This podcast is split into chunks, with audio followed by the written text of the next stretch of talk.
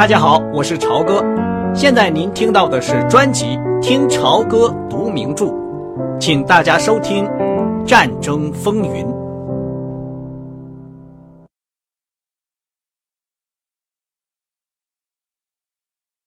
车子停下来以后，帕格·亨利说：“好吧，我们明天再谈吧。我想这些人会送你回家的。不，我还是下来。”在人行道上，等车子开走以后，斯鲁特轻轻的碰了碰帕克的胳膊，说：“就在这儿谈吧。关于到前线的事情，真让我大吃一惊。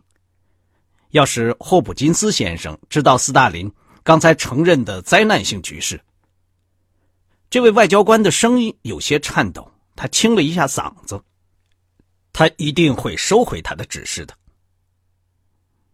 天快亮了，不过寒冷的街道仍然非常黑。帕克只能看到斯鲁特皮帽下苍白的脸。我不同意你说的这一点。他是一个很坚强的人。我是说霍普金斯。斯鲁特坚持说：“要知道，你不可能真到前线去。他们刚刚允许一些记者去跑了一趟，他们不让他们接近前线。”每天用鱼子酱、鹌鹑和香槟酒招待他们。尽管如此，德国空军空袭了一个村庄，差一点把他们都活埋在那儿。是的，我们在莫斯科这儿也可能被炸死。我还是要去试试看。为什么，老天爷？斯鲁特突然大声尖叫起来，他压低了嗓子说：“最多。”你只能在一个很小的地区看几小时，这是一种有勇无谋的观光，会让大使馆和俄国人带来无穷无尽的麻烦。维克多·亨利点起了一支烟。听我说，你如果观察十个战士在炮火下的表现，只要几个小时，你就可以知道很多关于士气的情况。霍普金斯先生喜欢称他自己为光荣的信使，这是夸大。但是，我是一个不光荣的信使。我这样做，也许能让我感到我没有白拿钱。上楼来喝一杯吧，我有很好的威士忌。不，谢谢你，我要去写报告，然后看能不能睡一小时。好吧，振作一点。我个人的印象。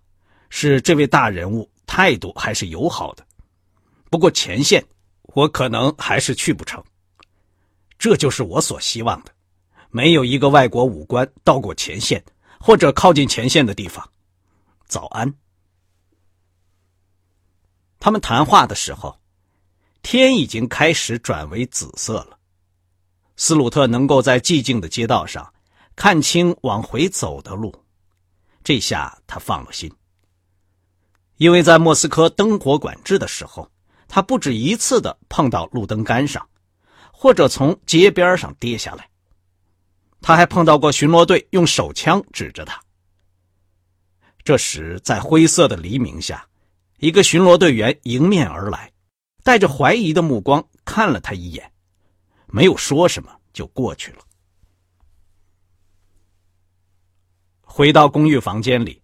斯鲁特在煤气炉上煮了咖啡，用打字机打出了一篇关于宴会和会见斯大林的长长的报告。打完以后，他拉开黑窗帘，太阳已经很高了。他摇摇晃晃、迷迷糊糊的从抽屉里拿出了一本活页日记，简单的写了一些情况。最后，他加上这样几句话：“不过。”刚才在我匆忙打出来的正式报告中，已经十分详尽的叙述了和斯大林会面的情况。我自己还要留一个副本。关于亨利父子的事情，困惑已经很容易的解决了。在过去几小时中，我找到了答案。他们父子二人都有一种善于采取实际行动的本能，行动的时候还能保持头脑冷静。拜伦在遭遇危险时显出了他的特点，他的父亲可能和他是一样的。但刚才看到他能够应付更复杂微妙的局势，这需要敏捷、大胆和策略。应付像斯大林一样的人物是很不容易的。斯大林有一股灵气，像一块垒锭一样，有巨大的力量，看不见，但是有毒。维克多应付过来了。我想了半天，现在才明白，为什么女人喜欢亨利这样的人。在保护女人方面，在养活女人方面，据说还有在使女人怀孕方面，这个还需要实验的证明。善于行动的人，都比善于思索的人来的强有力，并且可靠。也许人不能改变他的天性，尽管如此，人也许可以学习和培养。亨利上校建议我不要理睬上级的命令，将明斯克的文件泄露给弗莱德·费林或者别的记者。这样做完全不合我的意愿，但是完全为了这个缘故。我准备这样做。这天下午五点钟，陶吉塔斯波利一个人正在旅馆的房间里吃下午的茶点，有一点沙丁鱼、奶酪、鲟鱼、黑面包。维克多·亨利进来告诉他，他就要去前线。这位名记者兴奋的东西也不吃了。我的天哪，老兄，你真能去吗？在这个德国人到处都蜂拥而来的时候，不可能啊！他们只是说说而已吧。我的好老天爷，俄国人就是善于用这种空话来应付你，你永远也去不成的。他理了理胡子，又伸手去拿吃的东西。是啊，也可能。帕格说着，坐到椅子上，他的膝盖上放着一个皮包。里面装满了他刚才从海军部拿来的密码和海港图。四天来，他只是断断续续的睡了五六个小时，他硬撑着不让自己合上眼睛。房间里的东西在他眼前来回摇晃着。可是我的许可是从相当高的上级批下来的。塔斯波利正把一块加了满满一层沙丁鱼的面包放到嘴边上。一听这话就愣住了。他透过平底一样厚的眼镜，瞧着亨利，用平静的口气低声地说：“我跟你一起去，见你的鬼吧，维克多。两个星期前，俄国人进行反击的时候，记者们去了中路前线。走的那一天，我不巧感冒了，烧到一百零五度。”塔斯波利放下吃的东西。抓起了他的拐杖，瘸着腿快步穿过房间，开始穿他的皮大衣，戴上帽子。是谁在办这件事情？是罗索夫斯基吗？我能不能对他们说是你说的？我可以去，我跟他们都认识，他们也都喜欢我，就看你的了。维克多·亨利不想要塔斯波利一块儿去，但他已经精疲力尽了。同时，他估计俄国人一定会拒绝这个请求，他就说：“好吧，上帝保佑你，亲爱的伙计，你不要走，就喝我的茶吧。告诉帕姆，我六点之前回来，他要把我的广播稿重新打一下。帕姆在哪里？外交信使那儿有他一封信，他去取了。帕格就在他坐着的靠椅上睡着了。”冰冷的手指在他脸上抹了一下，把他弄醒了。你好啊，你躺着睡不更好一些吗？帕姆站在他面前，他的脸冻得通红，眼睛闪着光，灰色的羊皮帽子下露出了一缕棕色的头发。啊，我怎么了？帕克眨了眨眼睛，伸了伸懒腰。我在这儿干嘛？大概是进了屋子就倒下了。陶吉呢？帕姆脱下帽子和手套，他干嘛把茶也剩下了？他可不是这样的人。帕格睡了一会儿，现在他的脑子清楚了一些。他想起了他和塔斯波利的谈话，又把情况和帕姆说了一遍。帕姆的脸冷了起来，显得很紧张。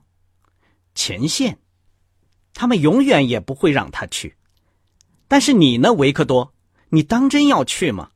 你听到英国广播电台或者瑞典的广播了吗？我听了。好吧，我知道争也没有用，但是我可以告诉你，我们的大使馆准备迁到乌拉尔或者别的什么地方去。顺便跟你说，台德没有事儿了。帕姆走到他的书桌边，身上还穿着皮大衣，拿起几张打了字的黄色的信纸。啊，真是太讨厌了，又改了，真是小题大做。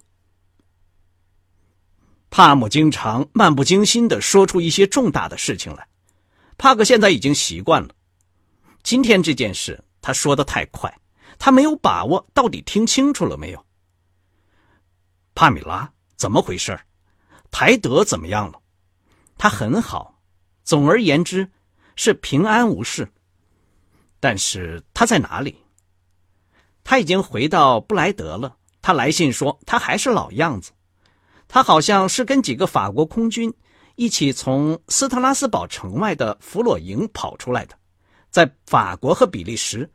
他确实经历了好几次，就像电影上一样的惊险场面，但是他都闯过来了。我过去也想，他迟早会回来的。帕姆坐下来，掀开了打字机的盖子。天哪，姑娘，这是个了不起的好消息，是吗？不是吗？你一定要看看他的信，正反两面写了有七张纸，真有意思。他掉了四十二磅，他的大腿上，更精确的说是屁股上还有一颗子弹，他可真受了好多折磨。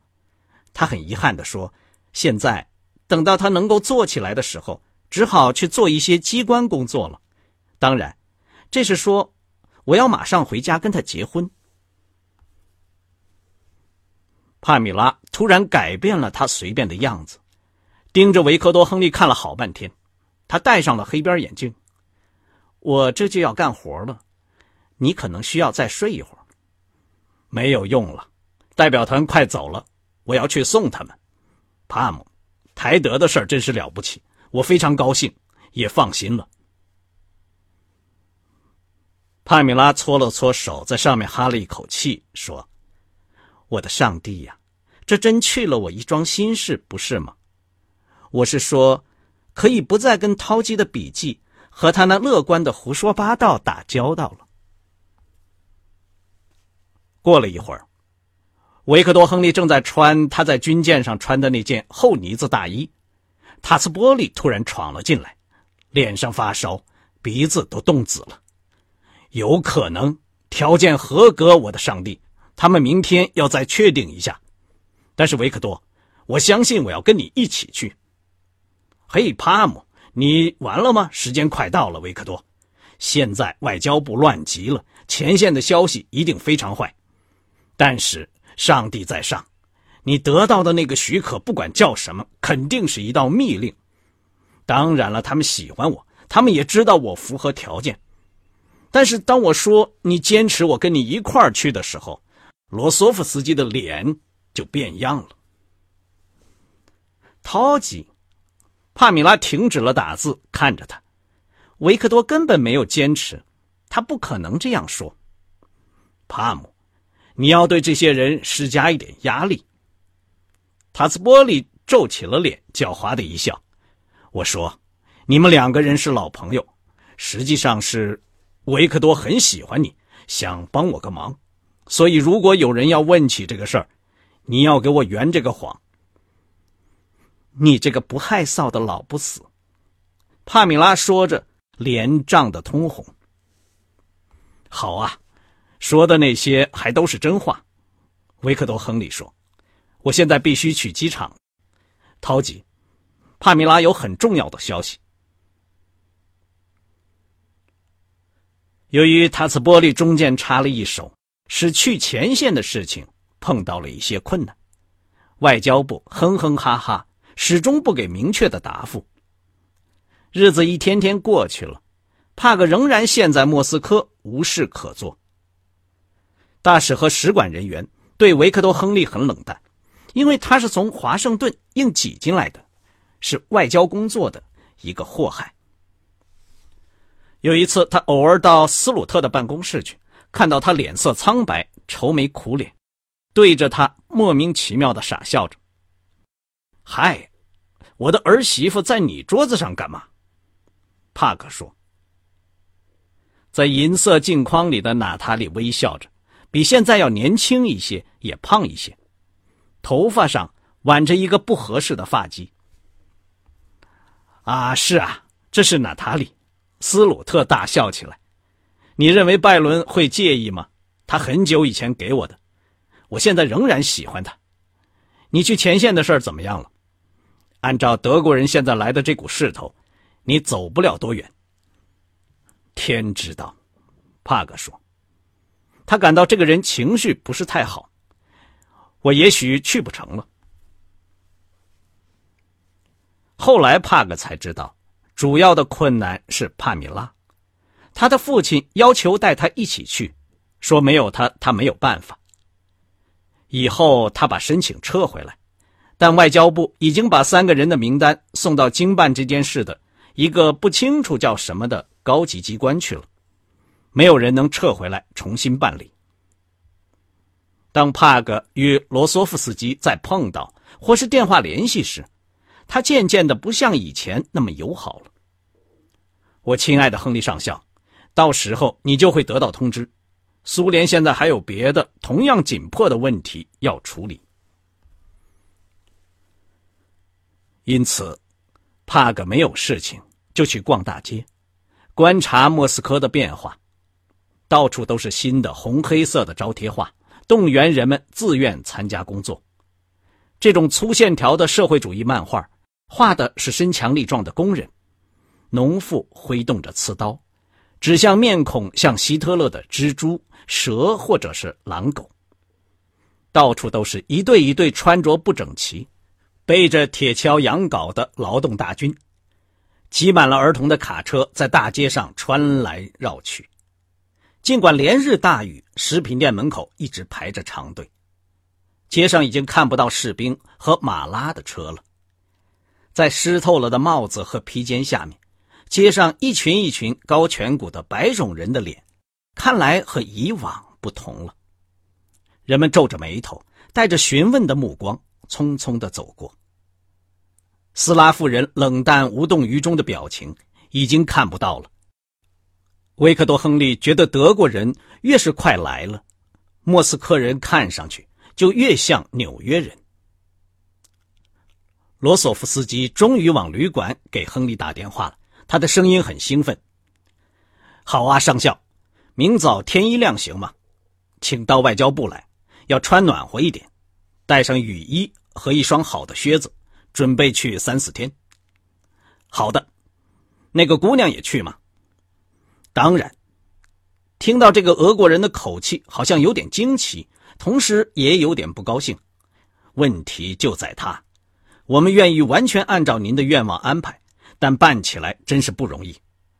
我们俄国姑娘经受战争环境是理所当然的事情，但外国的女士们恐怕就吃不了这个苦了。尽管如此，我们都认识塔斯波利小姐，她长得很漂亮。我们也能理解这种忠实的友谊，一切都安排好了。维克多·亨利决定不计较这种开玩笑的，甚至有点像嘲笑的语调。他没有再辩解。非常感谢，我会准时到的。